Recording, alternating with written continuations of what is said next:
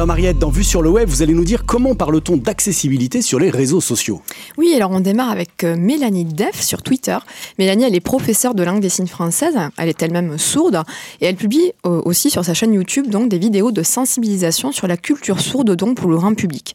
Des tutos pour apprendre la LSF, hein, comment communiquer avec les sourds si on porte un masque non transparent, hein, un sujet d'actualité, le harcèlement quand on est sourd, etc. Mais c'est sur Twitter donc que je l'ai découverte et notamment avec ses vidéos 3 signes par jour ou 5 signes par semaine, selon le temps disponible qu'elle a avec son activité professionnelle, où elle nous apprend en quelques minutes à signer quelques mots. Par exemple, les couleurs ou bien les jurons, hein, vraiment du quotidien, ou bien souvent des thèmes en rapport avec l'actualité. Par exemple, Covid, attention, distance, masque, se laver les mains. Ou pour la rentrée, ben, rentrée, professeur, élève, septembre et sourire. Donc si comme moi, vous avez envie d'apprendre la langue des signes, mais vous ne pouvez pas suivre une formation pour une raison ou une autre, c'est un bon moyen, je trouve, de se familiariser, donc de s'initier facilement grâce à ce petit format qui est assez simple à suivre donc sur Twitter. L'autre donc personne dont je vais vous parler, c'est Tommy. Donc si vous êtes déjà posé des questions pratiques à propos de situations lambda du quotidien et de comment elles sont vécues par les personnes aveugles, mais que vous n'avez pas osé poser la question, alors la chaîne YouTube de The Tommy Edison Experience est faite pour vous. Aveugle de naissance, donc Tommy, c'est une véritable star aux États-Unis, hein, notamment avec son site de critique de films, Blind Film Critic. Oui, il fait des critiques de films, il ne les voit pas, mais il les voit avec ses oreilles en fait. Donc il se concentre donc sur tout ce qui est ben, histoire, scénario, performance, bande originale hein, et pas les, éléments visuels donc. Il est aussi très actif sur ses réseaux sociaux, il a même un compte Instagram hein, où il partage ses photos, c'est-à-dire qu'il arrive à prendre des photos ben, en utilisant les commandes en fait les fonctions euh, vocales donc de l'application.